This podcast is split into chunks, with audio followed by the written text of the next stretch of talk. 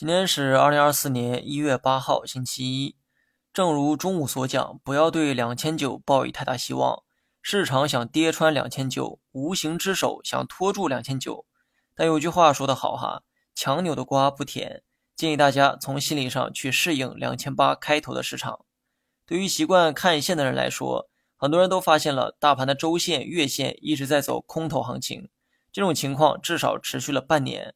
这意味着最近半年都不值得你去交易。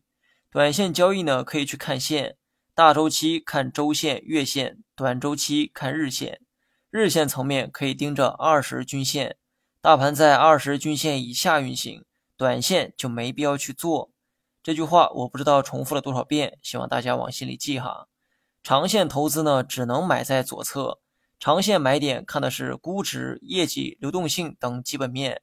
所以技术图形漂不漂亮不是长线客关注的重点，只要市场足够便宜，就得拿钱去买。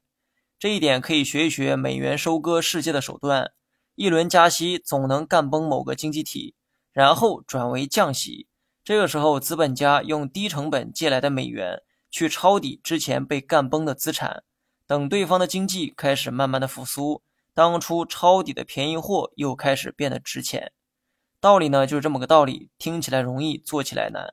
不求所有人都选择长线这条路，但一定要明白你选的那条路对应的玩法是什么。